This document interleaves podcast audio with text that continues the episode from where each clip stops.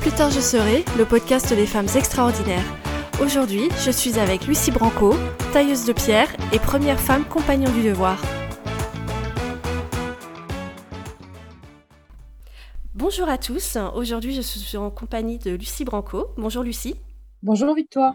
Alors Lucie, vous avez 45 ans et vous êtes tailleur de pierre et la première femme à devenir compagnon du devoir en 2007. Euh, à l'oreille, ça ne s'entend pas, mais on dit tailleur de pierre avec un E à la fin de tailleur, de ce que j'ai compris. En fait, euh, on dit tailleur. Moi, j'ai voulu dire tailleur de pierre dans mon livre, et c'est quelque chose qui me tenait à cœur. Mais depuis, euh, chez les compagnons, par exemple, il y a une commission de féminisation des mots euh, des noms de métiers, pardon, et euh, ils ont voté pour tailleuse. Voilà, donc a priori, ça dit tailleuse. Moi, personnellement, euh, je m'en fous. Tant qu'il y a un E au bout, voilà. D'ailleurs, ça me va bien, tailleuse. D'accord. Non, mais c'est une bonne nouvelle, je trouve, qui, qui féminise, euh, qui féminise les noms parce que c'est pas le cas partout. Et euh, enfin, moi personnellement, je trouve que c'est important parce que euh, moi, quand tu me dis tailleur de pierre, je m'imagine. Il y a toujours une, une, projection quand on utilise les mots. Et pour moi, quand on me dit tailleur de pierre, je me projette un homme, forcément. Alors là, quand on va me dire tailleuse, j'aurais plus de facilité à imaginer une femme. Oui, c'est vrai le diable se cache dans les détails, on le sait, donc c'est pas plus mal en fait. Moi, j'avais, j'étais partie sur tailleur euh, pour des raisons, euh, voilà, qu'on évoquera peut-être plus tard de, moquerie. Euh, mais, tailleuse, c'est très. Ah, parce que tailleuse, on, vous faisait des remarques sur, euh, sur l'aspect sexuel? Tout à fait. Oh, d'accord. Ah oui, d'accord. Bon. Euh, alors, faire entrer les femmes chez les compagnons, ça a été un très long combat pour vous. Mais euh, avant d'évoquer les différentes étapes de ce combat, je voudrais juste rappeler, ou en tout cas indiquer pour, pour ceux qui l'ignorent, que, bah, en fait, il y avait des femmes déjà bâtisseuses au Moyen-Âge. C'est vraiment pas nouveau. Et euh, ce sont des femmes aussi qui ont bâti les cathédrales. Je, suis tombée sur le livre de Edith Vallée, qui a écrit le livre Le matrimoine de Paris. Et elle y indique qu'il y, y, a énormément de preuves du travail féminin sur les chantiers au Moyen-Âge. Alors, à l'origine, ça s'explique parce que les, confréries de métier étaient des confréries religieuses tout à fait mixtes. Mais en fait, petit à petit, euh, ces confréries se sont muées en, confréries de métiers purs et, de l'organisation mixte a un peu cédé sa place à une organisation genrée, notamment liée à la, à, la raréfaction du, travail de la pierre quand le, dynamisme des, grands bâtisseurs s'est un peu essoufflé. Les maîtres compagnons au XIVe siècle qui encadraient les femmes vont, un petit peu les exclure au fur et à mesure en disant euh, il y a moins de travail, euh, du coup on garde la manœuvre masculine. Mais en fait, vraiment au Moyen Âge, les femmes et les hommes étaient beaucoup plus égaux dans le travail qu'ils n'ont été euh, ces, ces 20 dernières années. Et, heureusement, maintenant, grâce à votre combat et, à celui d'autres femmes, les, femmes peuvent intégrer de nouveau les, les, confréries et le compagnonnage, et notamment les compagnons du devoir. Vous-même, comment est-ce que vous avez découvert les compagnons du devoir? Alors, je, ben, je, les ai découverts de deux manières, en fait. Une première fois, enfin pas par hasard, j'avais un ami euh, à l'époque qui est rentré sur le Tour de France, donc on était jeunes, hein, je ne sais plus, autour de, 15 ans, 16 ans, et euh, c'était un ami d'enfance, donc quand il revenait, euh, pendant ses vacances par exemple, il me parlait de, de des compagnons, il m'avait fait visiter même la maison des compagnons de Villeneuve-d'Ascq, où j'avais trouvé ça très beau mais j'avais pas eu de coup de cœur. J'étais assez fascinée, surtout par ce qu'il vivait, ce qu'il me racontait, mais ça, je l'avais pas encore ressenti dans les tripes. Et en fait, ma vraie rencontre, euh, celle que j'appelle la croisée des chemins d'ailleurs, je l'ai faite par hasard dans un bar à Lille, où euh, donc je, bah, comme tous les, les, ados et les jeunes, hein, je, je, buvais un coup le samedi soir. Et puis, euh, et puis et rentré dans ce bar quatre jeunes qui, je l'ai appris plus tard, en fait, étaient chez les Compagnons du Devoir. Et c'est comme ça que j'ai vraiment rencontré, en tout cas, ma propre histoire chez les Compagnons du Devoir.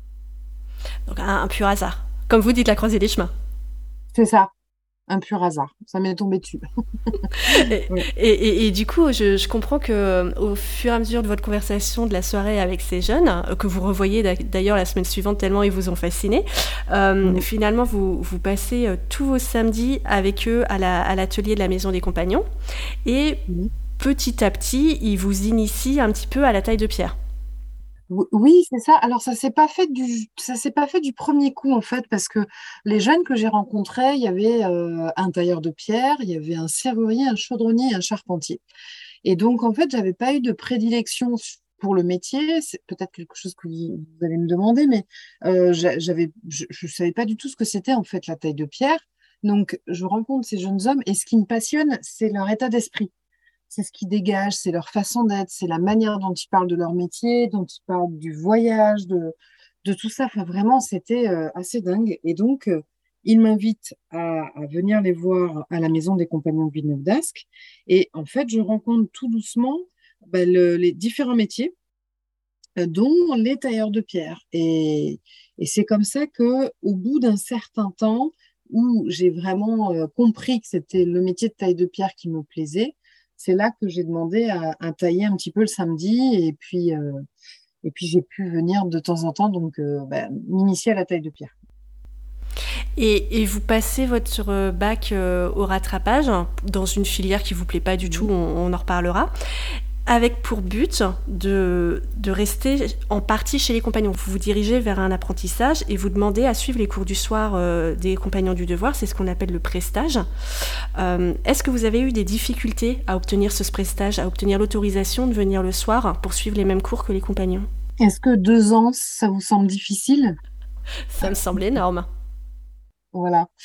J'ai mis deux ans avant de pouvoir euh, être acceptée à ce prestage, donc à cette euh, semaine d'essai, parce que pendant deux ans, en fait, j'ai tellement montré que j'étais motivée euh, que au bout de deux ans, ils m'ont dit bon, ok, on va te faire passer le prestage et, si tout va bien, tu pourras faire un apprentissage, mais en tant qu'externe. C'est-à-dire que je n'avais pas le droit d'intégrer les compagnons en tant qu'interne. Et bien sûr, mon apprentissage s'arrêtait après euh, enfin, après, après mon apprentissage, il n'était pas question que je puisse partir sur le Tour de France. D'accord, donc euh, ils, estimaient vous faire une, saveur, une faveur, pardon, alors que ça faisait deux ans que vous étiez le pied dans la porte à essayer d'ouvrir un peu plus la porte, et en plus, ils vous disent tout de suite, la porte sera fermée derrière. Oui, c'est ça, exactement. Il n'y a pas de femme chez les compagnons, on prend un coup de massue, pourquoi, comment Déjà, ils me prennent en apprentissage, donc je ne vais pas non plus me plaindre.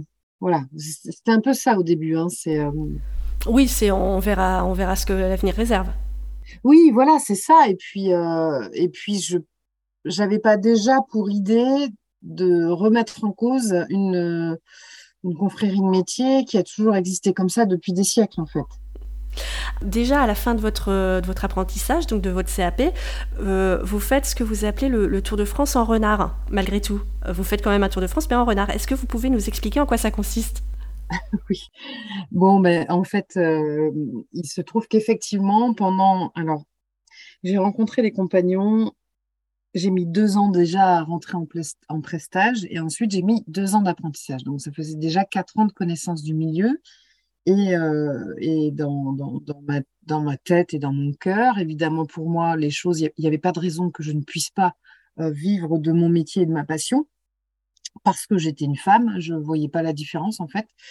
Euh, et donc, j'ai décidé effectivement de me dire, bon, bah, puisque moi, je ne peux pas continuer chez eux, je vais faire comme eux, mais à ma sauce.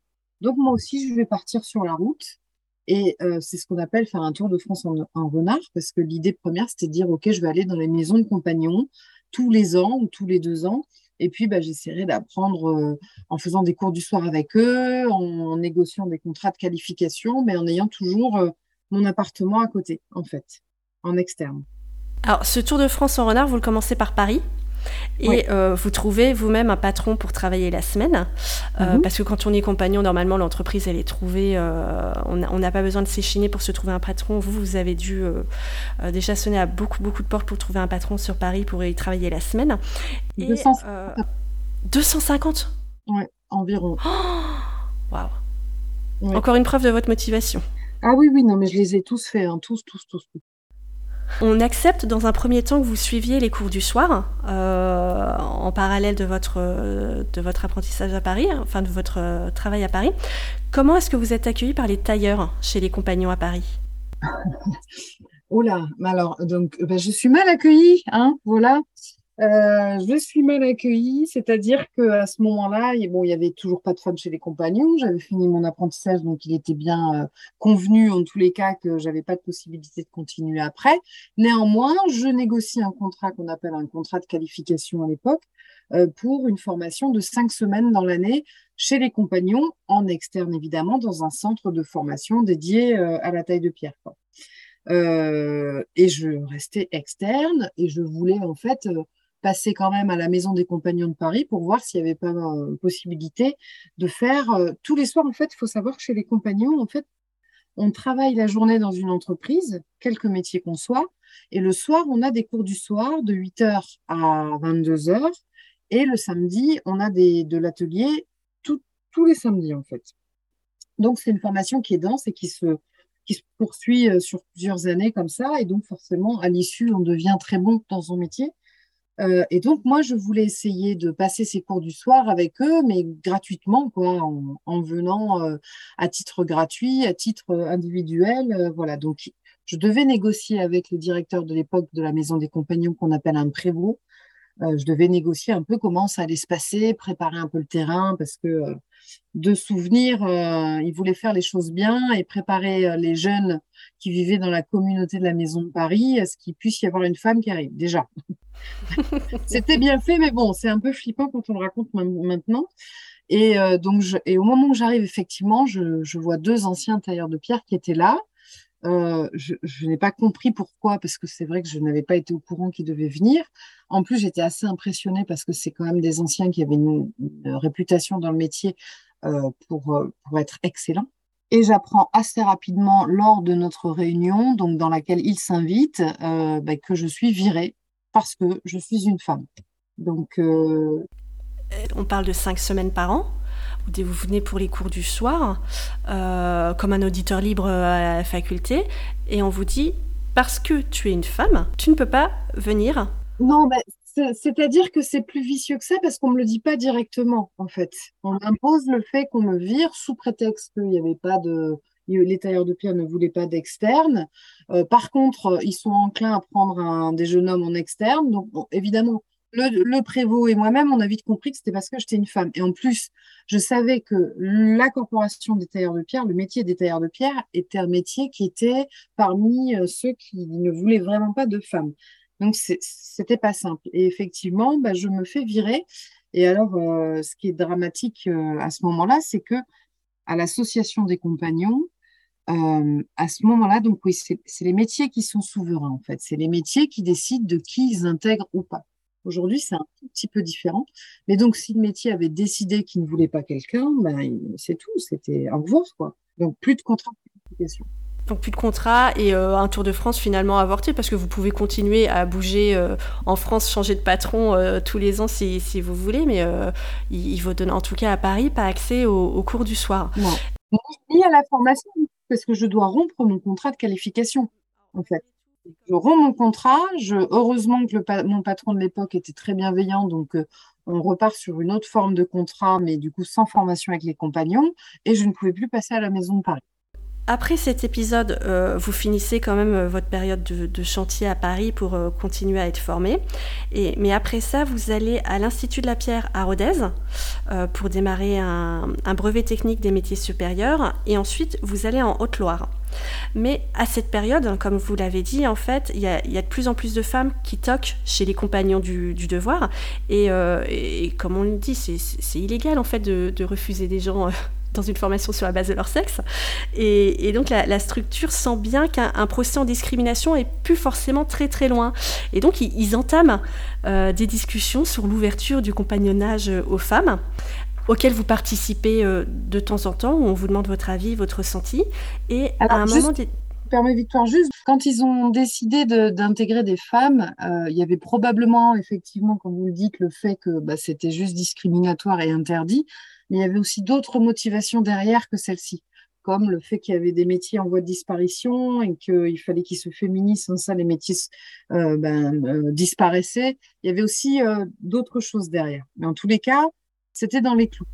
D'accord, c'était on, a besoin. Ah oui, vous l'avez dit effectivement dans les métiers comme la, la tapisserie ou la maroquinerie, ils avaient besoin de ils avaient besoin d'effectifs pour que ces métiers ne, ferment pas. Et comme ça n'intéressait pas les garçons, bah fallait bien l'ouvrir aux femmes. Donc là, ça, ça, les, ça les arrangeait finalement d'avoir des femmes. Oui, c'est ça. Oui, on peut dire ça comme ça. Après, je ne veux pas être euh, péjorative ou parce que bon, ce qu'ils ont pensé, c'était pour. Euh, j'imagine que c'était bienveillant. Mais, mais pour la taille de pierre, vous l'avez dit, de toute façon, c'était pas, c'était pas envisageable à ce moment. Et, c'est pour ça qu'ils ont, il, a été question de créer un compagnonnage parallèle, c'est-à-dire un parcours pour les hommes et un autre pour les femmes. à, à l'époque, quel était votre sentiment sur le sujet de ce compagnonnage parallèle? Mais à l'époque, alors bah, j'étais aussi plus jeune et puis euh, les compagnons nous avaient quand même euh, fait comprendre. Alors j'étais invitée à ces réunions en fait justement quand je me trouvais à Rodez. Euh, les compagnons m'ont appelé pour me demander de participer à ce groupe de travail pour l'intégration des femmes dans le compagnonnage. Donc là évidemment j'ai accepté. et là, j'ai rencontré donc d'autres femmes qui ont été invitées, des anciennes. Donc, il y avait par exemple Jocelyne qui était, enfin, qui est charpentier, et puis euh, Erika qui était euh, et qui est toujours d'ailleurs je pense menuisier. Et on, nous demandait notre avis etc et on nous avait quand même largement en tous les cas orienté vers un compagnonnage féminin parallèle. Et c'était en fait quelque chose aussi avec euh, laquelle j'avais échangé avec d'autres femmes au départ quand j'étais sur Paris. On avait commencé à créer un petit groupe de femmes qui avaient voulu rentrer aussi chez les compagnons en se disant, bon, ben, de toute façon, notre seule solution, c'était de faire du compagnonnage féminin parallèle en fait, ce petit bout de groupe de, travail a été assez avorté parce que bah, c'était trop compliqué. Donc, euh, en fait, quand j'ai été réintégrée dans un groupe euh, qui, a été euh, créé vraiment par les compagnons, ils nous ont orientés vers cette possibilité, en tous les cas, par le compagnonnage féminin parallèle. Donc, j'adhère. J'adhère parce que c'est toujours un moyen, en tous les cas, d'y rentrer. Ah, alors finalement, il y a eu un. Vous allez nous expliquer. Finalement, l'option du compagnonnage parallèle n'a jamais été retenue, et vous, vous, avez un petit peu servi d'alibi à l'époque euh, avec un de vos discours à Blois en 2004. Est-ce que vous pouvez nous expliquer ce qui s'est passé? Donc en fait, j'ai servi d'alibi, oui, oui, c'est-à-dire je pense qu'en fait c'était euh, peut-être une stratégie pour euh, que tout doucement euh, on fasse comprendre aux compagnons que les femmes allaient être intégrées, mais en parallèle, et moi j'étais effectivement à fond dedans. Et en fait, ce qui s'est passé, c'est que lors des assises de 2004, j'apprends en fait que la mixité est votée. Donc, euh, et personne n'était au courant. Hein. donc, euh, donc, je me suis retrouvée, mais, alors euh, complètement scotchée, vraiment. Et toutes les autres femmes aussi, on était mais, tellement surprises de ce revirement, on n'a pas compris. Mais au final, on était bien contentes, en fait, que ça se passe comme ça, parce que finalement, c'est ce qu'on attendait toutes, réellement. On n'osait pas trop en parler, on n'osait pas trop le dire, parce qu'on ne voulait pas non plus que ça jase mais, euh, mais c'était ce qu'on voulait. Oui, de ce que j'ai compris, en fait, l'association, en tout cas le siège, a un petit peu vendu le compagnonnage parallèle euh, dans, dans, toutes les régions pour faire, les, pour que les métiers se fassent à l'idée d'avoir des femmes pas forcément directement avec eux. Et ils ont réussi après à faire passer un vote sur la mixité directe euh, en, éludant totalement le compagnonnage parallèle. C'est ça, tout à fait. Mm justement, du coup, après ces assises, pendant l'été 2004, on vous apprend que vous allez être adoptée par les compagnons du devoir, comme deux autres femmes.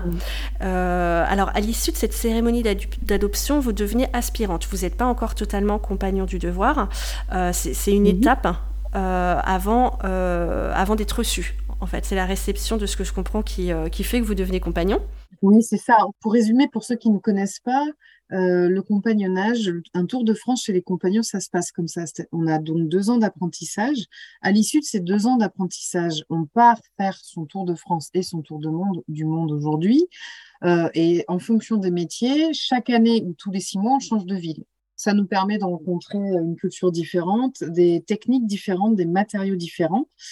Et euh, donc, euh, pardon, ce que j'ai pas dit, c'est qu'à l'issue de l'apprentissage, on passe une première cérémonie qui s'appelle l'adoption, où là, on rentre dans la famille des compagnons. Et c'est une cérémonie, en gros, qui nous, lance sur le chemin, en fait, hein, pour partir faire le tour de France. Comme vous l'avez dit, on, devient donc aspirant, on aspire à devenir compagnon.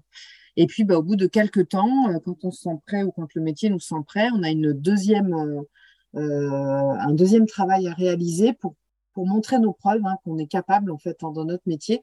Euh, et là, c'est un travail qu'on appelle la réception. Et à, cette issue-là, on devient compagnon. Donc, euh, pendant tout ce temps-là, on a donc, comme vous le disiez tout à l'heure, euh, des cours du soir et le samedi à l'atelier. Et la journée, on travaille comme n'importe quel ouvrier dans une entreprise.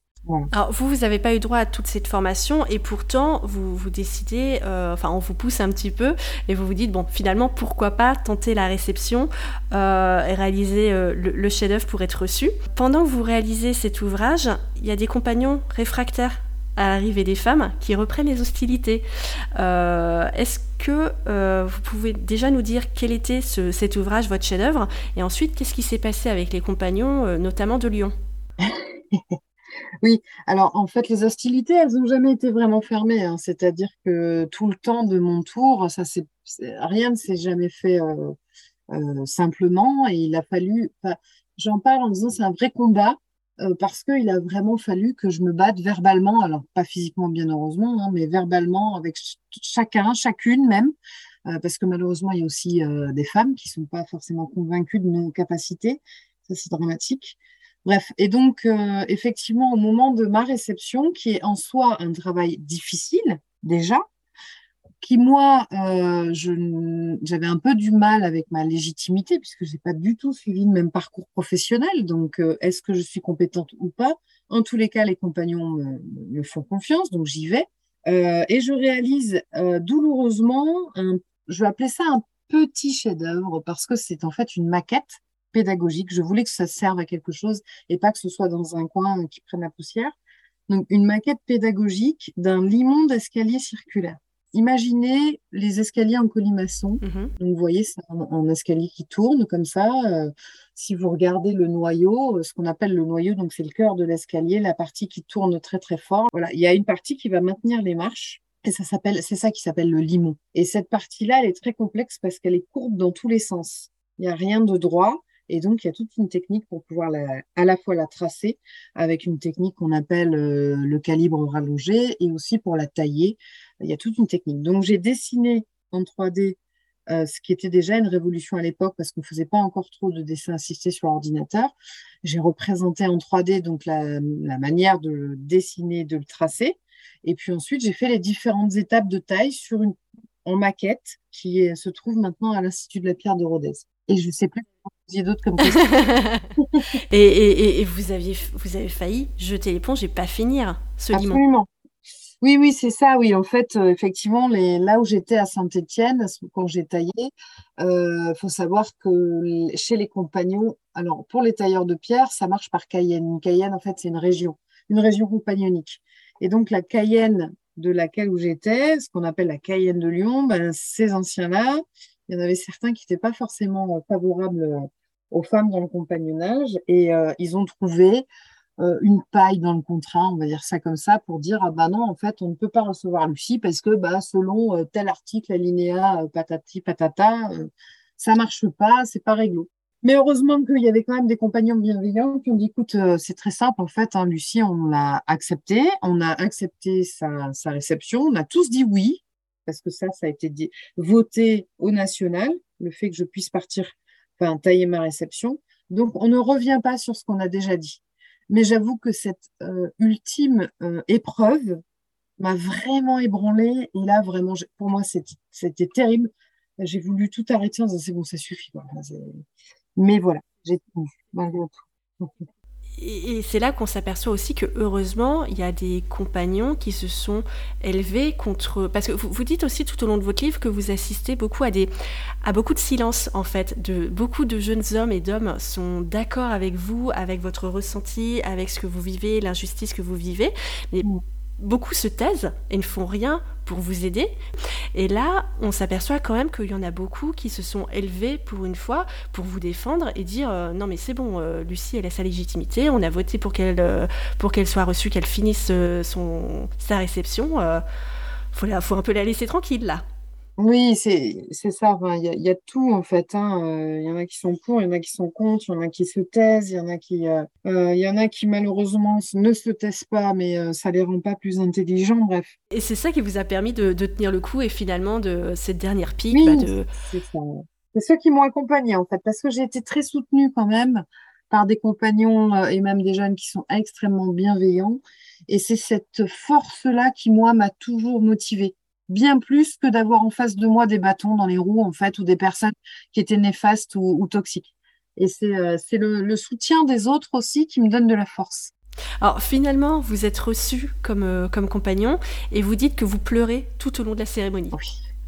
Est-ce qu'à ce moment-là, ce sont des larmes de, de soulagement, du, du, sentiment du devoir accompli?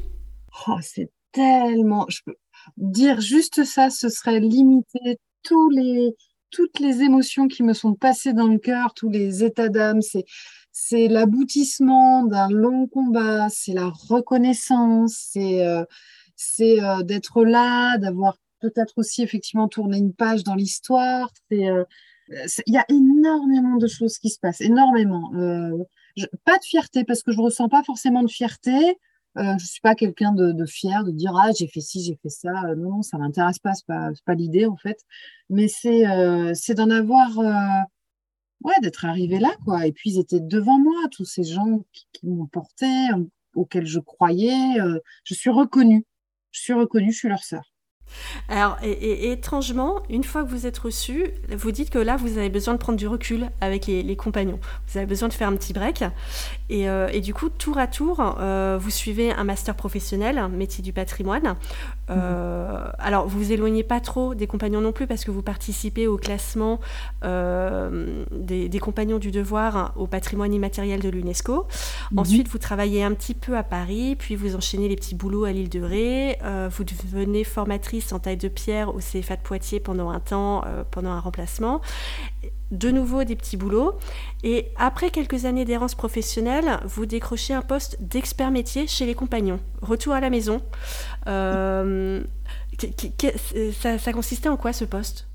Bah, alors bon, déjà là en fait pour euh, pour rentrer un peu plus dans le détail, c'est que à l'époque on était en pleine crise.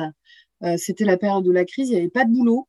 Donc c'était compliqué. Je m'étais effectivement installée euh, sur l'île de Ré, donc déjà euh, c'était pas forcément très pratique de, bouger. Euh, et je faisais beaucoup de travail de saisonnier parce qu'en fait il y avait que ça. Jusqu'au moment où on, m'a proposé d'être maître de stage chez les compagnons. Là j'ai fait ça pendant trois ans et je me suis vraiment éclatée avec les jeunes. En parallèle quand même, je continue à faire les saisons parce que c'était un travail de mi-temps, donc je faisais un mois sur deux. Mais vraiment, je me suis remis le nez dans le métier, je me suis éclatée.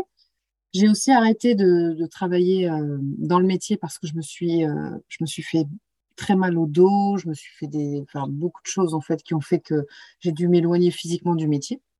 Et puis ensuite, donc, je suis rappelée chez les compagnons effectivement pour être chargée de mission euh, pour refaire l'ingénierie pédagogique des, des, bah, des, tailleurs de pierre. Donc voilà, ça, alors ça c'est génial. Franchement, c'est c'est le truc, on se dit, mais euh, il y, a une justice. en gros, ça consiste en fait à retravailler toute la pédagogie et les modules de formation pour les tailleurs de pierre du CAP jusqu'au niveau le plus haut qui, s'appelle le BTMS, donc que j'ai suivi à Rodez, le brevet technicien des métiers supérieurs de la pierre. Donc j'ai fait ça pendant un an. J'ai travaillé à l'association comme chargée de mission et pour les tailleurs de pierre et à travailler sur la formation qui suivait eux, que je n'ai jamais pu suivre moi. Euh, et, ça se passe tellement bien qui euh, vous demande de suivre une autre formation pour devenir ensuite euh, encadrante au sein de l'association. Oui, c'est ça. On appelle compagnon en responsabilité. tout à fait. Et, et, maintenant, à quoi vous consacrez votre temps professionnel aujourd'hui?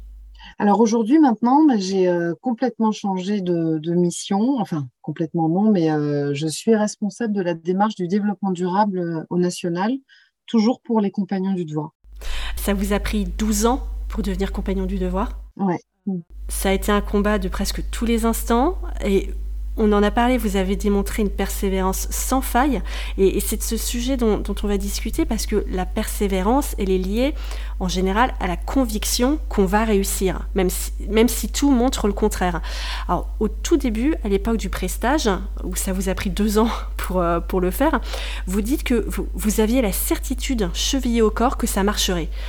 Est-ce que malgré tout, vous aviez un plan B, quelque chose euh? bah, Juste avant de faire mon prestage, donc je rate mon bac, euh, je le loupe euh, de peu et donc je dois le passer à l'oral. Et en fait, moi, ce que je voulais, c'était rentrer chez les compagnons. Donc en fait, j'arrive à, j'arrive à valider mon bac avec 51 points de retard à l'époque, ce qui était quasiment infaisable, parce que je dis aux profs, enfin ceux qui m'interrogeaient, écoutez, moi c'est simple, je veux rentrer chez les compagnons comme tailleur de pierre.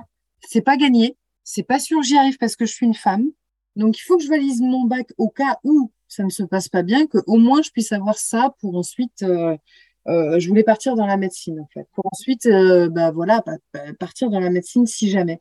Et en fait, j'arrive à convaincre les profs, ils me donnent les points. Et pourtant, j'étais pas très très très très bonne. Et puis, une fois que j'ai validé le prestage, eh ben j'ai réussi à trouver un patron et je l'en remercierai jamais assez parce que Franchement, c'était tellement rare à l'époque de trouver un patron qui, qui puisse prendre une femme. Donc, j'ai trouvé un patron, j'ai fait mon apprentissage. En fait, je, je ne savais rien, j'étais sûre de rien. Tout ce que je savais, c'est que j'avais trouvé ma place. Et c'est quelque chose que j'ai vraiment ressenti dans mon ventre. Et en fait, l'injustice que j'ai subie, je me suis rendu compte parce que je me suis découvert au fur et à mesure. Hein. Quand je suis rentrée, j'étais toute jeune, j'étais timide, je n'osais pas parler aux gens. Enfin, vraiment. Euh, donc, j'ai eu aussi un long parcours du combattant pour réussir à me sortir de ma timidité et affronter les personnes qui n'étaient pas favorables euh, pour leur expliquer ma façon de voir les choses. Et en fait, je me suis rendu compte que devant l'injustice, ah ben je vibre complètement. Et ça, oui, vous dites que vous devenez une guerrière. Ah mais exactement. Et alors là, y a rien ne m'arrête. Euh, enfin, mais rien. Et donc c'est là que j'ai, je ne savais pas où ça allait me mener, mais en tous les cas, j'ai tout fait pour euh, me battre. J'ai tout fait pour aller au bout. J'ai chaque fois que j'avais quelqu'un qui était euh, qui avait des arguments négatifs devant moi, j'ai tout fait pour vraiment me, ouais, batailler et puis avancer quoi. Mais du coup, est-ce que c'est la passion de la pierre, la passion du métier, ou, plutôt le, la sensation qu'il faut combattre cette injustice qui vous ont poussé à persévérer? C'est l'un ou l'autre? C'est les deux? Je dirais que c'était euh, tout ça en même temps, et peut-être quand même un plus pour euh, l'injustice. Hmm. Moi, je me trouve une famille. En fait, je rencontre pas le métier, je rencontre d'abord les compagnons. Et ensuite, je rencontre le métier. Et c'est cette famille, c'est ces valeurs, c'est leur manière de vivre, hein, ce tour de France qui m'anime quand je suis jeune. Mais vraiment, ça m'anime complètement.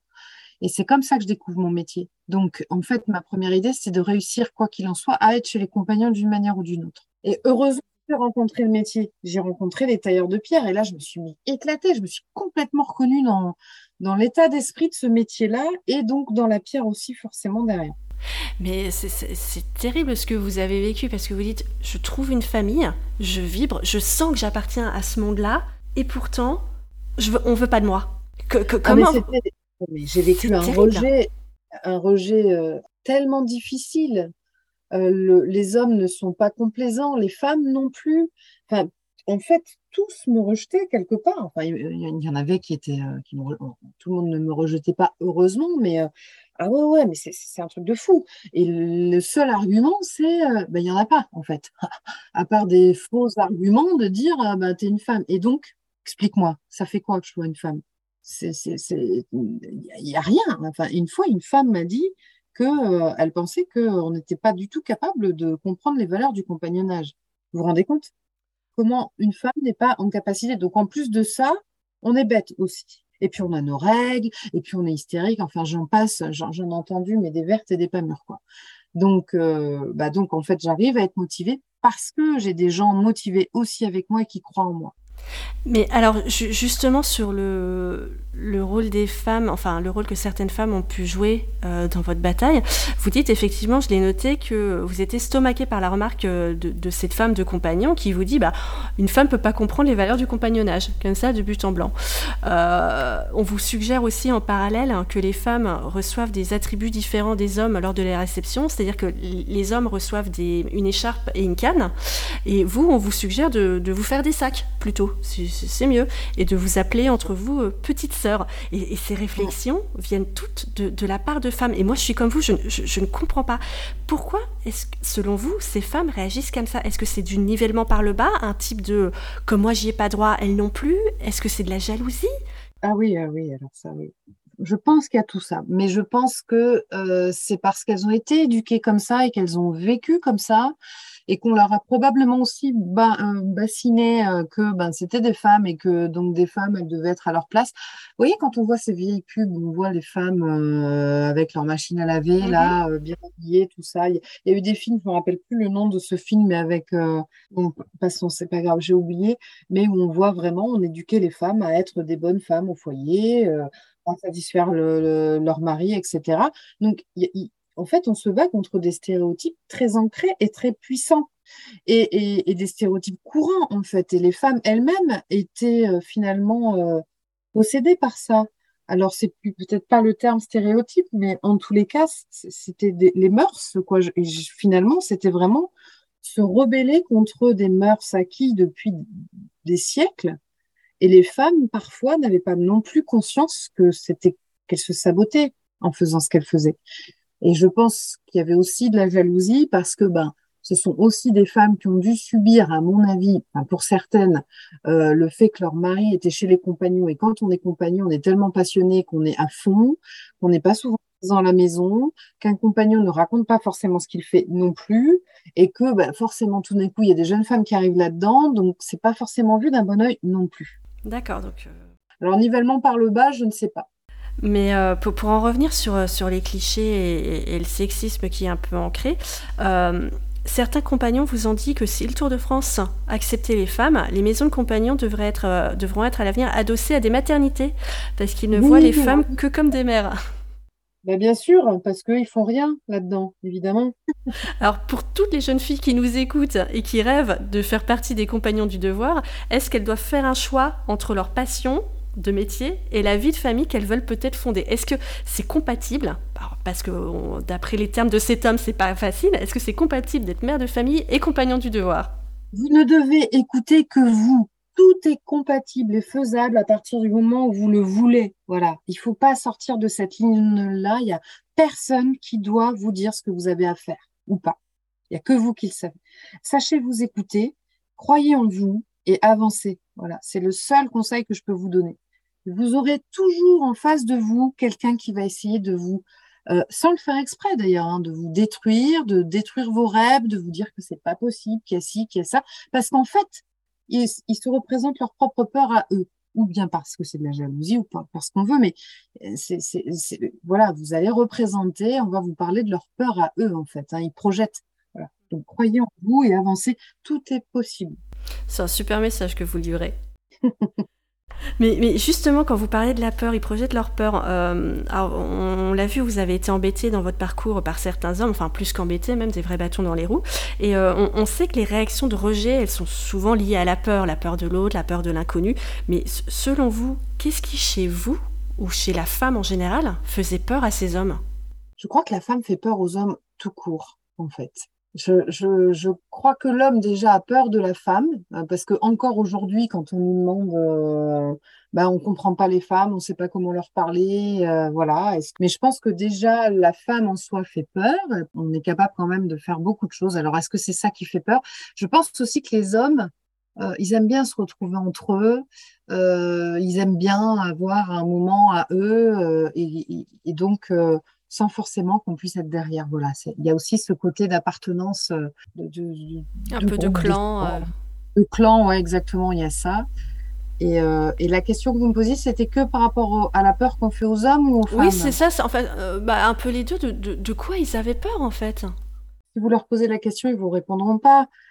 C'est toujours très flou. Ils, je leur ai posé dix mille fois la question de quoi tu as peur, pour, pour finir par leur faire cracher qu'en fait, c'est associé à leur histoire à eux. C'est associé à leur mère, à leur sœur, à leur histoire à eux. Par exemple, mon frère qui est parti, qui est lui aussi compagnon quand il est parti sur le tour, évidemment, c'était aussi à un moment donné pour se dégager de la famille. Donc d'avoir sa sœur dans les pattes, bon bah ça s'est bien passé fort heureusement, mais c'était peut-être pas forcément ce qu'il avait envisagé. Il y a beaucoup de compagnons qui sont comme ça, il y a beaucoup d'hommes qui sont comme ça, qui aiment bien se retrouver entre eux, euh, euh, voilà, faire des trucs entre mecs. Et puis bah une femme, bah ça fait peur. Mais pourquoi ça, ma foi? Le jour où on aura euh, réussi à, découvrir ce mystère, on aura peut-être fait euh, un grand pas dans la communication et l'échange. Vous avez écrit que les femmes semblent se censurer euh, dans leur choix de métier, surtout au niveau de la force physique. elles craignent de ne pas avoir la force de faire un, métier du BTP. Et euh, j'ai fait une interview avec Elodie qui est euh, peintre en bâtiment, donc qui fait des ravalements de façade et qui, qui, fait le même métier que, que, les hommes en bâtiment. Elle m'a expliqué que pour elle, ça va pas être un, vrai un gros problème parce qu'elle dit que les gros bras viennent avec le temps, en fait. C'est en travaillant qu'on se muscle et que même les hommes, ils n'arrivent pas au début de leur carrière tout musclés en premier sur le chantier. C'est que ça, ça, ça vient en travaillant. Et euh, Exactement. Alors justement, qu'est-ce que vous en pensez? Est-ce que les femmes ont raison de douter de leur force physique? Mais non, mais de toute façon, on n'a pas raison. Enfin, c'est bien de douter. C'est super de douter parce que euh, ça nous permet de, faire attention à ce qu'on fait, etc., de nous remettre en cause. Donc, c'est une très belle qualité. Un homme, quand il arrive, euh, un jeune homme, quand il arrive sur le chantier à 15 ans, 16 ans, 17 ans, 18 ans, il n'est pas forcément plus musclé que nous. Et donc, on apprend à se muscler et elle a raison d'avoir dit ça on se muscle aussi avec le temps. Et si jamais on n'a pas la même capacité physique que ceux avec qui on travaille, parce qu'il y a quand même des beaux gabarits chez les hommes, on va nous apprendre en fait des techniques pour porter sans se faire mal. Chez les tailleurs de pierre, on appelle ça du bardage. Et en plus, maintenant, on a de plus en plus de matériel de, levage euh, pour nous faciliter la tâche. Les sacs, euh, par exemple, de sable ou de chaux chez un tailleur de pierre, avant, c'était 50 kilos que je devais porter. Donc, je me suis vite fait mal. Là, c'est 25 kilos. Donc, déjà, ça va mieux. Et puis, bah, après, avec le temps, on, ben, on apprend à être euh, plus nerveux, plus musclé. On apprend à travailler dehors par tous les temps. Enfin, tout s'apprend, en fait tout s'apprend. C'est en forgeant qu'on devient forgeron, vous connaissez le proverbe, c'est exactement pareil. C'est vraiment en, avançant qu'on apprend, qu'on apprend à se découvrir aussi, qu'on apprend à découvrir nos limites, qu'on apprend à découvrir qu'on n'en a pas aussi, euh, que quand on dépasse nos peurs, enfin, c'est extraordinaire et ça procure un, sentiment très puissant de, bah, déjà de fierté de soi d'avoir avancé, mais de se dire bah, moi je suis capable aussi et, et c'est très valorisant. Et, euh, et tout s'apprend en fait, tout s'apprend, il faut y aller quoi. Je sais que c'est facile à dire, euh, c'est facile à dire, certes, mais euh, l'ayant vécu, je pense que je peux me permettre de le dire quelqu'un qui fait du sport et ou du bodybuilding par exemple ou du sport de juste musculaire, euh, il peut très bien se péter le dos en fait sur le chantier, hein. euh, parce qu'en fait il y a des techniques vraiment, il y a des postures à avoir et des techniques à avoir, et euh, le renforcement qu'on a en travaillant sur un chantier n'est pas le même que dans une salle de sport. Alors par contre, de faire du sport pour se muscler va nous aider à mieux maintenir sa colonne vertébrale et effectivement avoir un peu plus de, de muscles et d'endurance. Donc c'est vrai que je l'ai pas dit parce que en fait je l'ai jamais fait. Euh, mais c'est quand même un plus. On peut se préparer en ayant effectivement euh, un peu de sport à l'appui, c'est très bien. Mais il y a quand même beaucoup d'hommes du bâtiment qui ne font pas forcément de sport, mais qui arrivent parce que ce qui est important, c'est de ne pas euh, foncer tête baissée et c'est d'être en capacité, ce que je n'ai pas fait à l'époque, parce que j'ai voulu faire comme les hommes, mmh j'ai voulu leur montrer que j'étais capable, mais c'est en tout cas d'être en capacité de dire, moi, je prends cinq minutes, mais j'aménage mon poste parce que si euh, je dois porter un caillou de 200 kg seul, je ne vais pas y arriver. Donc en fait, on va aménager son poste, on va réfléchir à la meilleure manière de pouvoir porter un caillou. On va prendre le temps de faire les choses bien pour pas se faire mal, de plier les jambes, de porter comme il faut. Et en principe, euh, on se fait pas mal en fait, dès lors qu'on respecte ça. Vous dites que des fois, il vous est...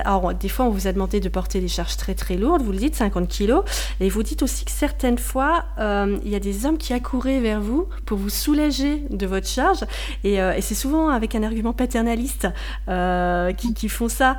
ils, disent, vous, enfin, vous dites que vous avez dû les convaincre que vous n'étiez pas une petite chose fragile. Il y en a même qui ont essayé de vous trouver carrément quelque part un autre métier qu'ils trouvaient plus adapté pour vous, comme, comme une formation au Louvre ou une école de dessin technique, j'ai trouvé ça incroyable. mais tu seras mieux là, tu verras, ce sera mieux. Euh, et, en fait, ces hommes, sans se rendre compte, et sous couvert de bienveillance, ils, refusent de vous considérer comme, euh, comme leur égal. Et pareil, Elodie, qui est, euh, qui est peintre en bâtiment, elle m'a raconté la même chose. Quand elle porte des, deux seaux, un dans chaque main, de 25 kilos, il y a souvent des collègues qui viennent la voir en disant Attends, attends, je vais t'aider à porter un seau. Et là, elle leur dit tout de suite Ne t'approche pas de moi. Déjà, d'une, je sais faire mon métier. Et de deux, tu vas me faire plus de mal que de bien, parce que là, avec mes deux seaux de 25 kilos, un dans chaque bras, je suis équilibrée. Si tu m'en prends un, ça va être la catastrophe. Donc, c'est clair, elle a raison. Vous, vous, quand ça vous arrivait, quand un homme venait vous voir en disant Attends, je vais t'aider, c'est trop lourd pour toi, comment vous réagissiez? Euh, ben, Je leur disais de me laisser tranquille. En fait. Je leur disais Si tu es toujours derrière moi, comment veux-tu que j'avance et que j'apprenne? Donc, euh, me considère pas comme une femme, mais me considère moi comme un ouvrier. Et il le prenait mal? Euh, il le prenait pas mal parce que ceux qui venaient pour m'aider, ils étaient gentils, hein, ils étaient vraiment bienveillants, euh, même, même si c'était finalement euh, enfin, pas, ce qu'il fallait faire. Non, il y, en avait qui n'arrivaient pas à le comprendre. Donc il fallait vraiment que j'insiste, quitte à un moment donné à dire bon bah ça suffit maintenant quoi. Stop, tu me laisses tranquille, tu me laisses travailler. Mais à être beaucoup plus ferme en fait, à devoir même imposer. Enfin, en fait, c'est ça qui est assez fou, c'est que euh, il y en a qui, euh, au contraire de la bienveillance et du paternalisme, euh, nous étouffent et nous empêchent d'être ce qu'on veut. quoi. Donc, il ben, faut le dire gentiment, puis après, c'est un peu moins gentil, puis après, c'est un peu plus ferme. Il faut pas être trop gentil. En fait. faut, faut jamais être trop gentil dans le bâtiment. Il faut être ferme. faut vraiment. Et j'ai appris la fermeté. J'ai appris à parler vraiment, ouais, avec grosse grosse fermeté. sur le fait d'imiter un peu les, codes masculins euh, dans, dans, le monde du travail. Vous, disiez que certaines fois, vous, avez adopté les attitudes des hommes. Euh, vous, buviez comme eux, vous, vous, habillez comme eux, vous faisiez même des, blagues sexistes pour vous fondre dans le groupe. Et euh, vous imitiez aussi leur, gestion des conflits. Euh, vous avez dû utiliser les codes masculins pour vous imposer. Et vous dites que des fois, ça vous a laissé un goût un peu amer. Mais avec le recul, est-ce que vous pensez que vous auriez pu gérer les situations différemment, peut-être avec moins de marqueurs masculins? Je ne sais pas du tout, c'est très intéressant. je ne sais pas. En tous les cas, je pense qu'aujourd'hui, il y a des femmes qui arrivent tout à fait à s'imposer en étant une femme et en agissant comme une femme. Euh, moi, à l'époque, euh, l'handicap que j'avais, c'est que j'étais très timide. Mhm. Et donc, en fait, j'aurais pas réussi, je pense, à, m'imposer euh, comme une femme, parce que comme j'étais timide, j'étais aussi très réservée, j'étais pas du genre à, être extravertie, etc. Donc, en fait, je pense que, avec le recul, j'ai copié ce qu'il faisait. C'était peut-être plus accessible pour moi. Euh, et de me fondre dans la masse, c'était une manière aussi de ne pas passer pour euh, autre chose que ce que j'étais, parce qu'on quand on est dans un milieu d'hommes, on a vite fait passer pour une, excusez-moi du terme, mais une salope. Mm-hmm. Euh, et donc, je m'interdisais aussi d'être trop féminine pour éviter ça. En fait, il fallait que je que je sois complètement irréprochable. Donc, la meilleure manière pour moi de l'être, c'était de copier leur code et de me coller à eux, de me fondre un peu à eux. Je, suis très d'accord avec vous, c'est très compliqué de, trouver sa place sans, sans imiter les, euh, les, standards du groupe qu'on essaie d'intégrer. Et, euh, et, je me rappelle de Anaïs, qui est euh, championne de ski freestyle, qui, qui, qui a fait un épisode du podcast. On lui reprochait de ne pas faire aussi bien que les garçons. Et euh, je lui ai demandé ce qu'elle en pensait. elle m'a confié qu'en fait, elle, elle se battait pour que les standards des hommes et leur manière de fonctionner ne soient plus les seuls qui existent. Elle dit que les femmes doivent se battre avec leurs propres armes sans imiter celles des garçons. Mais je suis tellement d'accord. On a encore beaucoup de travail, mais c'est tellement vrai. Et, mais c'est très dur parce que, comme vous dites, quand on dit les choses avec un minimum de gentillesse parce qu'on est des êtres humains, ça n'est pas entendu.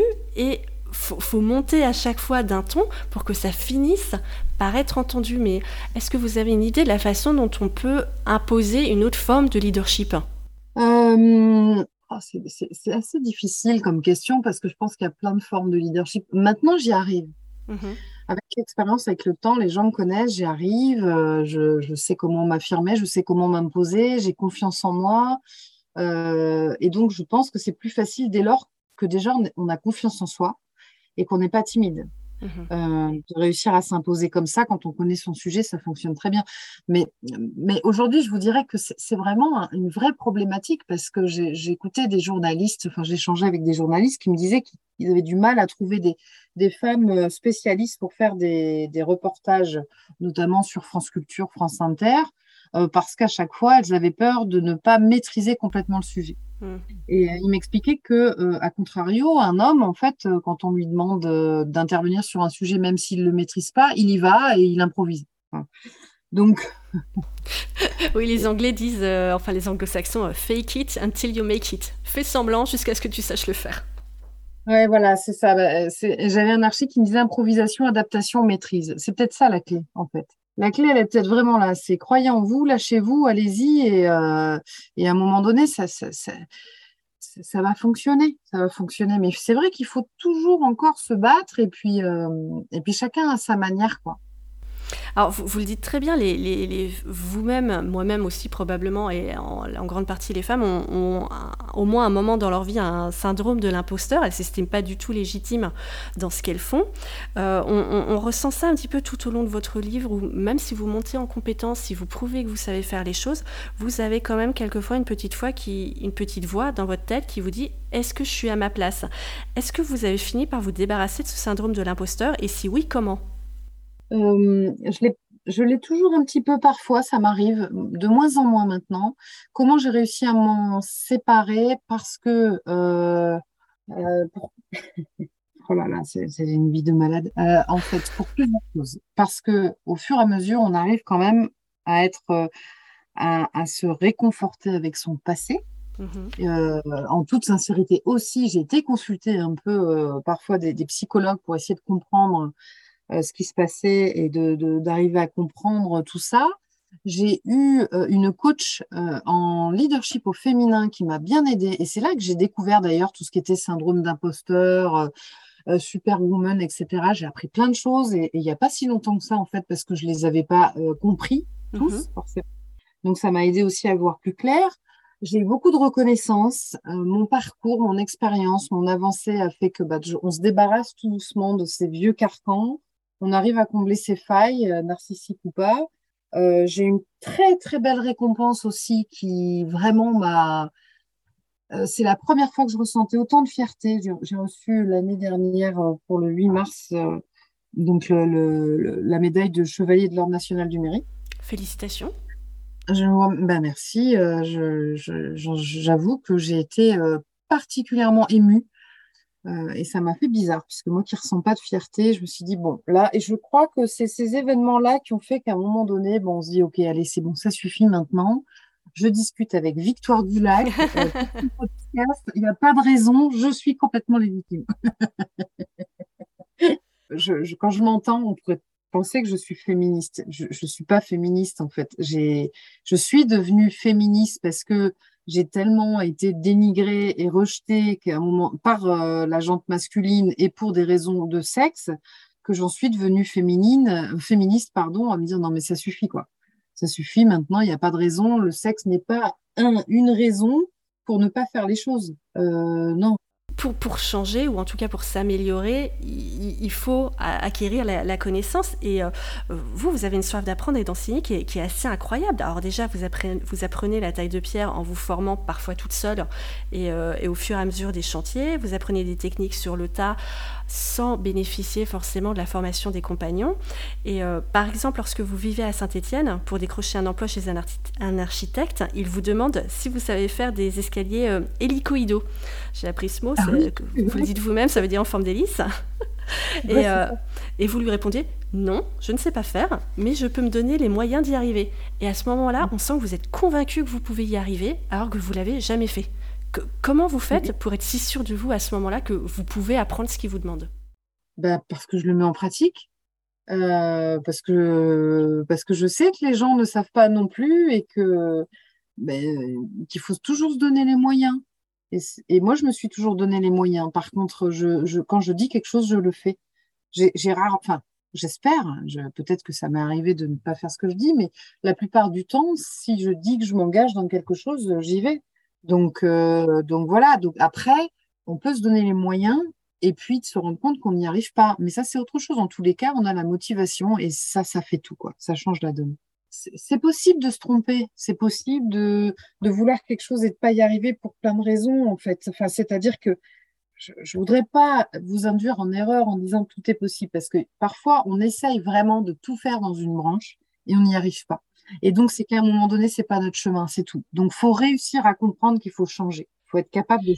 C'est exactement ce que me disait Anaïs Caradeux, euh, la championne de freestyle, qui disait euh, J'ai fait deux fois les JO, les deux fois alors que j'avais ma place, je suis pas, elle n'a pas pu aller en finale. Elle dit À un moment, il faut, faut savoir choisir ses batailles. C'est ça, exactement faut, faut, se dire que c'est pas là. C'est il y a des moments où on a. Euh, moi, j'ai fait des, métiers euh, où ben, les planètes n'étaient pas du tout alignées.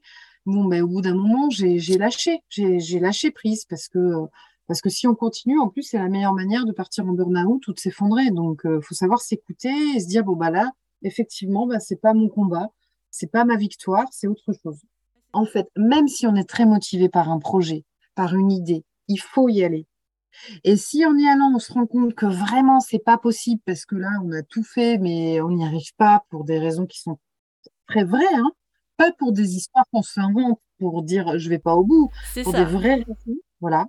C'est que là, c'est pas notre voie et que et je suis, je reste convaincue par contre que la voie qu'on emprunte, même si elle n'est pas bonne, nous amène à emprunter la bonne et que c'est une expérience qu'on doit acquérir pour mieux comprendre où on va ensuite. Alors, non seulement vous aimez apprendre, mais euh, surtout vous aimez transmettre et enseigner. Vous dites que chez les compagnons, ce que vous aimez aussi beaucoup, c'est la transmission du savoir-faire. Et euh, vous avez été un temps formatrice en taille de pierre au CFA de Poitiers. Et euh, j'ai beaucoup aimé ce passage de votre livre parce qu'on parlait de leadership tout à l'heure, et là on voit vraiment votre manière d'enseigner qui est bah, très empathique et, euh, et, pleine de compassion. Et euh, vous travaillez à redonner confiance en eux aux jeunes. Vous êtes ferme, mais en les écoutant et en communiquant beaucoup. Je, pense notamment à, Stéphane, dont vous expliquez qu'il se fait descendre par tous ses autres profs euh, qu'il pense totalement nuls, mais vous, dans lequel vous, vous croyez énormément. Et au final, bah, des jeunes auxquels on, présidait, on prédisait pas forcément un grand avenir, bah, vous en faites des jeunes gens épanouis et, euh, certains même des participants euh, World Skills en taille de pierre. Alors pour ceux qui ne savent pas, World Skills euh, c'est énorme, c'est l'équivalent des championnats du monde des métiers. Et un de vos stagiaires a représenté la France en taille de pierre au Brésil au cours des World Skills. Donc ça c'est une vraie victoire pour un jeune dont on n'était même pas assuré qu'il ait son, CAP de, de taille de pierre. Oui, c'est vrai. Ah ouais, tout à fait. Ouais je suis très très fière de ça. C'est clair que vraiment, c'est formidable. Il faut croire en eux. Ils l'ont dans les tripes. Il faut qu'ils y aillent. Et, vous, vous dites aussi que vous leur dites euh, que vous n'en laisserez aucun au bord de la route et que ça prendra le temps que ça prendra, mais que vous serez là pour eux. D'où vous vient cette certitude que chaque jeune peut apprendre s'il a la motivation nécessaire et les bonnes conditions d'enseignement? Est-ce qu'il y, a des, causes perdues? Non, euh, non, non, je ne crois pas qu'il y ait de cause perdue. Peut-être que ça vient simplement de mon parcours à moi qui a été tellement difficile parce qu'on m'a pas accordé de chance, alors que je c'est peut-être ça qui, fait que j'ai cette euh, capacité-là. Certainement, euh, il y, a des jeunes qui ne, sont pas à leur place dans ce chemin-là parce que parce que parce qu'ils n'y sont pas. Donc c'est de réussir à leur faire comprendre que c'est pas leur chemin. En fait, à un moment donné, ou bien de leur faire prendre conscience de ce qu'ils font et pourquoi ils le font. Mais il euh, n'y a pas de cause perdue, non c'est, euh, Moi, je leur ai dit, en fait, quand, euh, quand j'ai pris ce rôle-là de, formatrice, de maître de stage, je leur dit, vous êtes rentrés chez les compagnons. Pour ceux qui ne connaissent pas, renseignez-vous rapidement parce que mmh si vous êtes rentrés chez les compagnons, c'est que vous voulez aller au bout. Et pour aller au bout, ça veut dire que vous serez bon. Et c'est mon rôle de vous rendre bon. Si vous n'êtes pas d'accord avec ça, bah, vous pouvez partir tout de suite. Bon, ils sont restés, hein. ah bah, on ne peut pas partir après ça. voilà. Donc, non, non, j'ai confiance en, tout. C'est pas facile. Ça nous remet en cause. Ça nous amène dans des chemins, des fois, qui sont compliqués. Mais j'avais confiance en eux, Alors, vous avez dit que certaines fois, il y a des jeunes qui ne sont pas à la bonne place. Et, euh, et, on en vient du coup à la question de l'orientation. Alors, Là, malheureusement, on accumule les clichés, les stéréotypes de la part, des, conseillers d'orientation. J'ai plein d'exemples. Par exemple, euh, euh, j'ai fait un épisode avec Caroline Boujard, où on en a parlé, qui est rugby woman au 15 de France. Elle m'a dit qu'elle était une cancre à l'école et euh, elle a finalement découvert, il n'y a, pas si longtemps, qu'elle est au potentiel intellectuel. Elle a été diagnostiquée HPI. Et en fait, à la fin de la troisième, on l'a orientée vers un CAP fleuriste. Alors que maintenant, elle sait qu'elle est HPI et elle est rugby woman au 15 de France, elle s'éclate. Donc le CAP fleuriste, euh, on ne sait pas d'où il sort. Et euh, c'est la même chose pour euh, Elodie, qui est peintre en bâtiment. Elle est envoyée en CAP vente en boulangerie, et maintenant elle s'éclate à ravaler des façades. et vous parlez vous aussi dans votre livre de votre amie Estelle, qui a fait un doc de lettres et, qui se met ensuite à la taille de la pierre. Et vous, est-ce que vous avez reçu des conseils d'orientation particuliers lors de votre scolarité? Ah bon, on m'a dit, euh, tu vois, ça c'est une piscine et toi tu es en train de couler. c'est pas vraiment un conseil ça. je me suis dit, quoi? Non mais ça va pas de me parler comme ça, tu vas voir. non, ils vous ont dit ça sérieusement? Ah oui, oui, c'était une prof d'anglais, euh, je me rappellerai toujours, euh, dans une école privée où j'étais. voilà ce qu'elle m'a dit, quoi. Non, mais les gens, il y a beaucoup de gens qui sont malveillants et malheureusement, les conseillers en formation ne sont pas forcément très perspicaces. Euh, j'étais pas, j'étais pas hyper bonne à l'école en fait. Moi, je me suis contentée de la moyenne. Mhm. Euh, j'ai pas eu de détection de profs qui m'ont dit t'es génial, t'es ci, t'es ça, tu devrais faire ci, tu devrais... Non, non, rien de tout ça, non. C'est quand j'ai passé le bac à l'oral où là j'ai commencé à me dévoiler, euh, j'ai commencé à m'affirmer euh, en première terminale où là je me suis dit il faut que je arrive à me sortir de ma timidité et j'ai essayé donc euh, en m'affirmant devant les profs. Et c'est à ce moment-là que j'ai réussi à faire carrière, mais on m'avait pas forcément conseillé quoi que ce soit. Et enfin, moi, je trouve que c'est un, un, vrai gâchis. Des fois, c'est. Enfin, pas des fois, tout le temps, c'est un vrai gâchis, les erreurs d'orientation.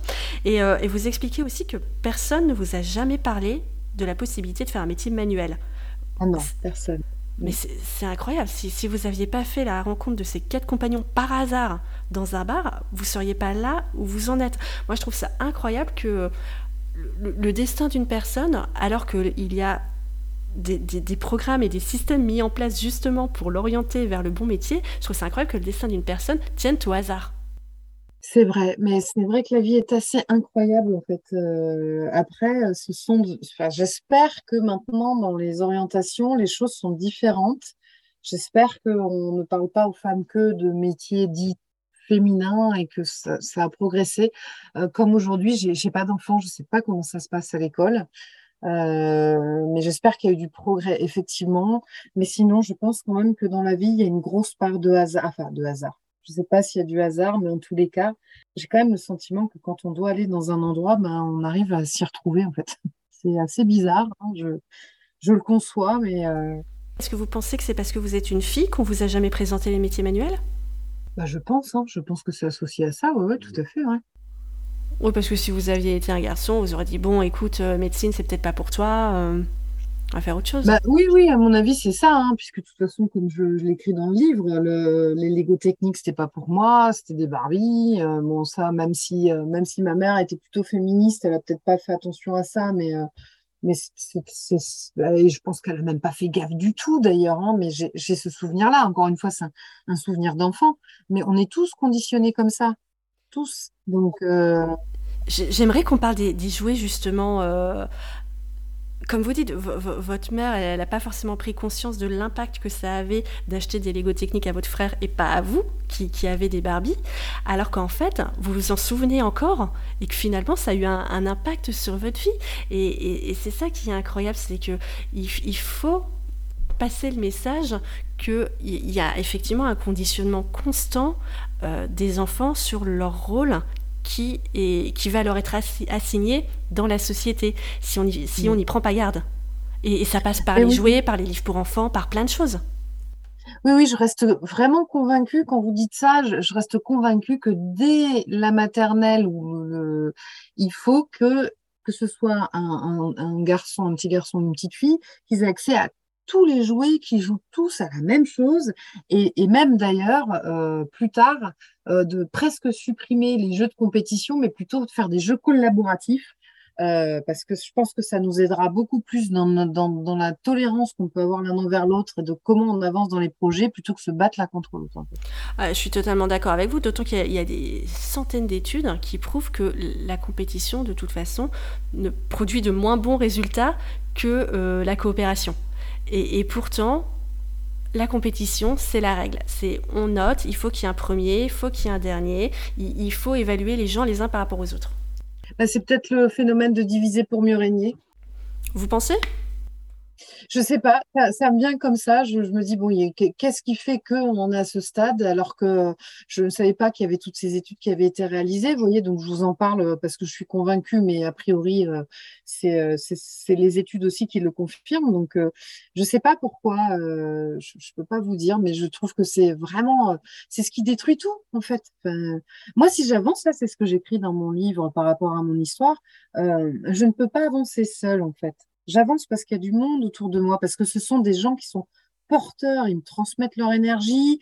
Euh, c'est des vrais moteurs, on ne peut pas avancer tout seul. Enfin, il y en a qui arrivent à avancer tout seul, bien sûr, mais en tous les cas, pour moi, ça ne marche pas comme ça. Et c'est les uns avec les autres, hommes, femmes, garçons, filles confondus, qu'il faut qu'on, fait qu'on avance et qu'on avance bien. Voilà. Et, et ça, euh, ça, ça devrait être compris, mais dès le plus jeune âge. C'est clair. Mais de, toute façon, ne serait-ce que dans une optique de, transmission du savoir-faire, enfin, la, coopération, elle semble indispensable parce que si on est dans un cas de compétition, euh, celui qui sait faire n'a aucun intérêt à expliquer à l'autre qui ne sait pas faire comment faire. Et, c'est comme ça qu'on perd du savoir-faire. Alors que quand on est en coopération, tout le monde met en commun ce qu'il sait pour que le savoir-faire soit, diffusé au plus grand monde, au plus grand monde pardon, et, qui s'améliore en plus de cette manière. Oui, mais je crois que ça, malheureusement, c'est euh, encore une fois, on parlait de peur tout à l'heure, et le fait de dire à quelqu'un tu sais pas faire, euh, ça nous donne peut-être un sentiment de puissance. Et si on ressent un sentiment de puissance, euh, si on a besoin de ressentir ce genre de sentiment-là, c'est peut-être qu'on n'est pas forcément très bien dans ses baskets. aussi. alors, juste pour en revenir à la question de l'orientation, est-ce qu'on peut dire quelque chose aux jeunes qui se sentent mal orientés ou, aux parents euh, de jeunes au moment de la, proposition de l'orientation par euh, l'établissement scolaire? Est-ce qu'il y a des choses à vérifier euh, Est-ce qu'il faut, est-ce y a des questions à se poser? Oui, en fait, il ne faut pas boire les paroles de quelqu'un qui va dicter ta vie. En tous les cas, alors aujourd'hui, c'est plus comme ça. C'est pas toute ta vie puisqu'on peut changer de métier tout le temps maintenant. mais il faut déjà sentir que c'est raccord avec ce qu'on est et ce qu'on ressent, et ensuite aller chercher et demander à faire des stages éventuellement, d'aller faire de la découverte aussi, de se rapprocher de, des métiers qui, peuvent vous plaire, que vous avez en tête, que vous avez dans le cœur. Et quand bien même ça semble complètement farfelu, allez-y, allez hmm. découvrir. Allez mettre votre nez partout et puis faites-vous votre propre euh, votre propre avis. C'est toujours important d'avoir des avis de professionnels, des avis de ses parents, évidemment, parce que les gens quand même peuvent vous connaître. Hein, euh, mais il y a des fois, bah, aussi surprenant que le métier que j'ai choisi, euh, personne ne pouvait se douter que j'étais capable de faire ça. Personne, vraiment. C'était euh, j'avais pas du tout de prédisposition, j'étais pas du tout une manuelle de base, je bricolais pas forcément, enfin vraiment rien. Moi-même, j'étais surprise quelque part. Hein. Donc, euh, c'est pas parce que vous doutez que vous n'êtes pas capable d'y aller. Donc, croyez en vous et cherchez surtout. Sur un tout autre sujet, euh, j'ai été frappée par. Euh, effectivement, j'avais pas fait le rapprochement, mais dans votre livre, vous, vous l'expliquez très bien. vous êtes frappée par une contradiction qui existait chez les compagnons avant qu'ils avant qu'ils intègrent les femmes. Vous dites que les compagnons du devoir portent haut les valeurs de dignité et de respect de l'autre, et pendant vos premiers temps à l'atelier à Lille, lors de votre prestage, vous baignez totalement dans les valeurs euh, humanistes des compagnons, et vous avez de plus en plus de mal à accepter la discrimination fondée sur le sexe. Et vous vous êtes beaucoup interrogé sur les raisons pour lesquelles les compagnons du devoir que vous fréquentiez, ils ne voyaient pas la dissonance entre leur discours humaniste et le refus d'intégrer les femmes.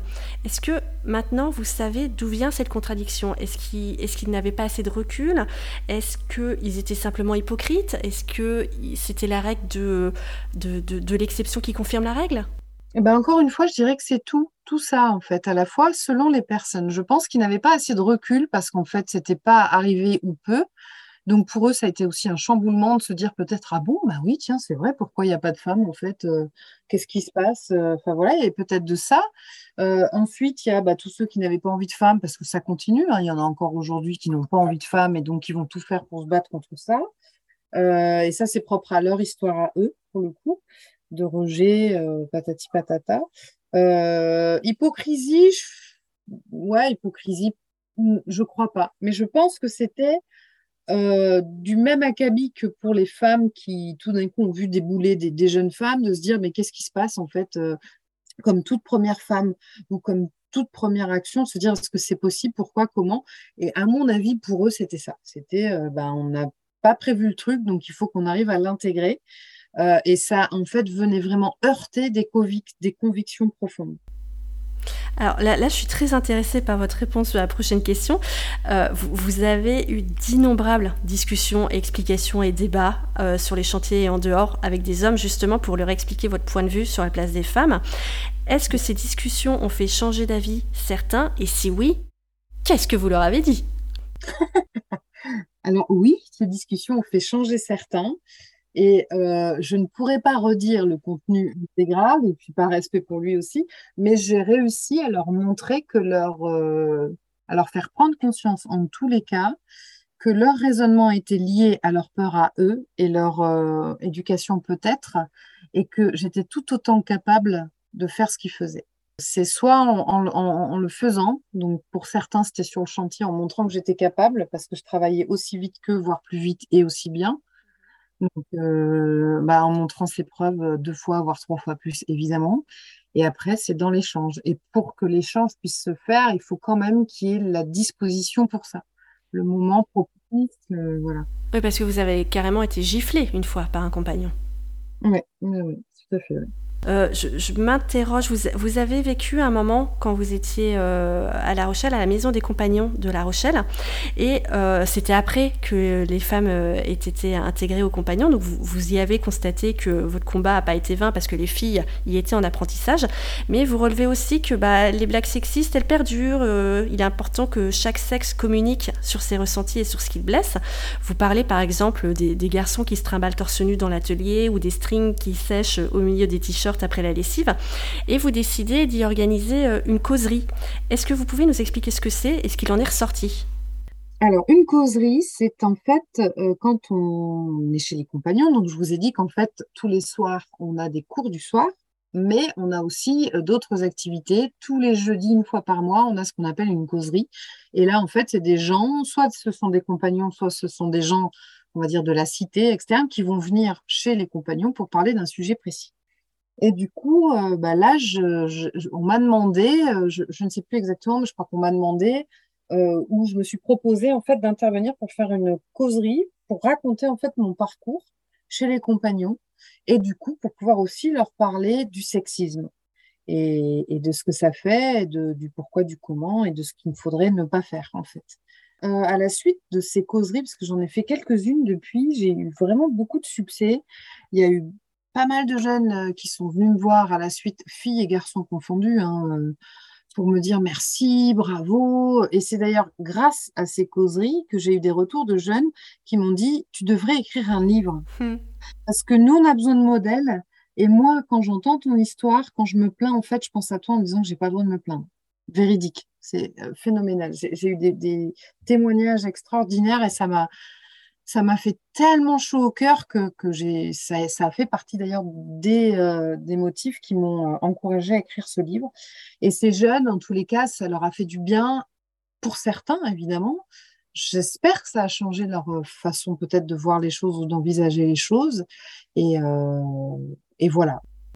Et est-ce que vous êtes satisfaite de la progression du nombre de filles chez les compagnons? Ah bah, en fait, je suis toujours très émue. Là, j'en ai rencontré il n'y a pas très longtemps, euh, d'ailleurs, euh, lors des assises qui se sont passées à Lille cette année. Euh, et d'ailleurs, elles m'ont demandé de venir faire une causerie en Belgique. Et malheureusement, j'ai un emploi du temps tellement chargé, je m'étais engagée, puis finalement, j'ai dû annuler. Donc, je pense qu'elles doivent être très déçues. Mais elles m'ont dit qu'elles me portaient en haute estime et admiration. Enfin, vraiment donc, je pense que ça, ça, sert, en fait. Et, ce regard-là que j'ai d'elle, euh, je suis hyper fière et elle m'émeut énormément. Et, je suis très admirative, en fait. Je, suis toujours hyper admirative parce qu'elles se battent et parce qu'elles ont la niaque et je suis, vraiment contente, quoi, vraiment contente. est-ce, que vous connaissez les, effectifs, euh, la, proportion de filles par rapport aux garçons chez les compagnons aujourd'hui? Je ne connais pas exactement les effectifs, mais je sais qu'on est 16%, 16% de femmes. Donc il y a encore des progrès évidemment, mais je pense que dès lors que la société française parlera des femmes tout court dans le bâtiment, euh, ça augmentera aussi chez les compagnons. Je ne pense pas que ce soit que propre aux compagnons, mais je pense que c'est un, état d'esprit euh, général encore qu'on doit modifier, comme vous le disiez, dès la plus petite euh, euh, oui, parce que là, on dit 16%, mais ce n'est pas une répartition euh, égale par métier. J'imagine qu'il y a beaucoup plus de filles hein, chez les tapissiers et beaucoup moins chez les tailleurs de pierre. Oui, tout à fait. Ouais. Il y a des métiers où elles sont beaucoup plus nombreuses. Hein. les tapissiers, les, euh, les métiers, ce qu'on appelle les verts, c'est-à-dire les métiers du cuir. maroquinier, cellier, tapissier, peintre, menuisier. Il y a beaucoup de femmes. Alors, sur un autre sujet qui peut peut-être faire la crainte de certaines jeunes filles de, de, de s'embarquer dans les métiers du BTP, il y a celui peut-être du harcèlement sexuel. Euh, vous, vous en avez souffert quelque part. Euh, vous aviez eu un patron qui, euh, lors de votre apprentissage, vous poussait sur les fesses pour vous aider à monter à l'échelle, vous faisait des commentaires graveleux. Alors, à l'époque, on disait que c'était des blagues potaches, des oublis, mais bon, maintenant, ces comportements sont bel et bien reconnus comme des délits. En tout cas, dans la loi, dans les tribunaux, c'est encore autre chose.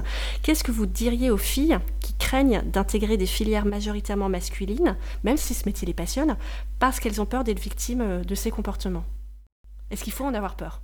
Euh, en fait, euh, encore une fois, on va partir sur un proverbe, la peur n'évite pas le danger. hein. donc, qu'on soit dans cette filière-là ou dans une autre, on peut toujours tomber sur des abrutis qui vont, qui vont abuser ou qui vont avoir des gestes déplacés. donc, il faut, essayer de... Faut pas se bloquer par rapport à ça parce qu'on tombe aussi sur des gens bien déjà. Et si jamais vous êtes confronté à des abus, entourez-vous. Aujourd'hui, on a la chance d'avoir beaucoup d'associations maintenant, on a des, réseaux sociaux, euh, euh, votre famille, euh, les gendarmes, la police, enfin, entourez-vous pour aller en parler et pas que ça reste en l'état, en fait. Dites-vous bien que c'est pas de votre faute, c'est la faute de l'autre et c'est pas vous. Donc, gardez le pas pour vous, mais agissez. Alors, j'en arrive aux deux dernières questions et après je vous libère. Euh, vous, aviez vous avez longtemps pensé que vous deviez vous conformer aux us des hommes pour être accepté de réussir. On en a parlé, vous, aviez quelque part un petit peu euh, euh, adopté leur, leur, code, mais c'était aussi en, termes d'apparence. Vous vous habillez un peu comme un garçon manqué, pas de maquillage, pas de robe ou de jupe, et vous dites que vous avez redécouvert votre féminité après 30 ans lorsque la bataille était gagnée. Et vous le dites, pour beaucoup, on ne peut être que masculine quand on fait euh, le métier de tailleuse de pierre ou dans le bâtiment, et vous vous êtes donc rendue masculine. Est-ce que vous pensez que votre parcours aurait été plus compliqué si vous ne l'aviez pas fait? Je pense que oui. Je pense que oui. Alors maintenant, je vois hein, sur les réseaux sociaux qu'il y a des femmes qui, qui, sont très féminines et qui sont dans le bâtiment et elles assument pleinement et tout va bien, et tant mieux. Je ne sais pas si tout va bien, mais en tous les cas, tant mieux, bravo. Et moi, je pense qu'à l'époque, il y en avait tellement pas ou peu que euh, ça aurait été extrêmement plus compliqué euh, d'être féminine sur les chantiers et tout ça. Non, je pense pas que si c'était à refaire, j'aurais fait pareil en fait. Je n'aurais pas joué, euh, j'aurais pas cherché à, provoquer, même si j'étais, même si j'avais raison, hein, mais je, ne serais pas partie là-dedans. Hein. Et, et aujourd'hui, vous pensez qu'il faut gommer un peu son physique? Faut continuer à le faire? Non, plus maintenant. Non, non, il faut rester ce qu'on est faut faire attention. Après, c'est toujours pareil, que ce soit pour un homme ou pour une femme, il y a, des, respects à avoir. Alors moi, je suis pas, sans être vieux jeu, je, je, je suis pas non plus, euh, enfin, j'ai un côté un peu pudique. Donc après, il y a des respects à avoir. Voilà, enfin, ça sert à rien d'aller à moitié à poil sur un chantier. Ça sert à quoi Enfin, que ce soit pour un homme. Non, mais sans, parler de ça, juste du maquillage ou euh, les cheveux un peu ah, longs. Ah bah euh. si, carrément, avec des bijoux et tout ça. Bah si, il faut y aller, bien sûr. Il n'y a pas de raison il euh, faut, réussir à, bah, à s'affirmer, euh, à s'affirmer, quoi. Ce qui n'est pas simple, c'est vrai. Mais il faut, faut, y aller maintenant. Il ne faut plus avoir peur. Euh, on arrive à la question de la fin. quelle femme, que vous connaissez ou non, souhaiteriez-vous voir interviewer dans un prochain épisode du podcast, dont les réponses vous intéresseraient Là, ça me vient comme ça, mais peut-être que j'aurai d'autres idées. Elle s'appelle, c'est une femme qui est énarque et qui, euh, qui est devenue énarque euh, alors qu'elle est issue d'une famille d'ouvriers. Et elle s'est vraiment battue pour devenir énarque et elle a travaillé aussi dans la marine et je pense qu'elle aurait plein de choses à dire. Mais super, comment s'appelle-t-elle Elle s'appelle Emmanuelle Diolo. Euh, bah écoutez, merci pour tout, on en a fini. Merci beaucoup, merci à vous pour ce que vous faites pour nous toutes. C'est génial. C'est gentil, vous aussi.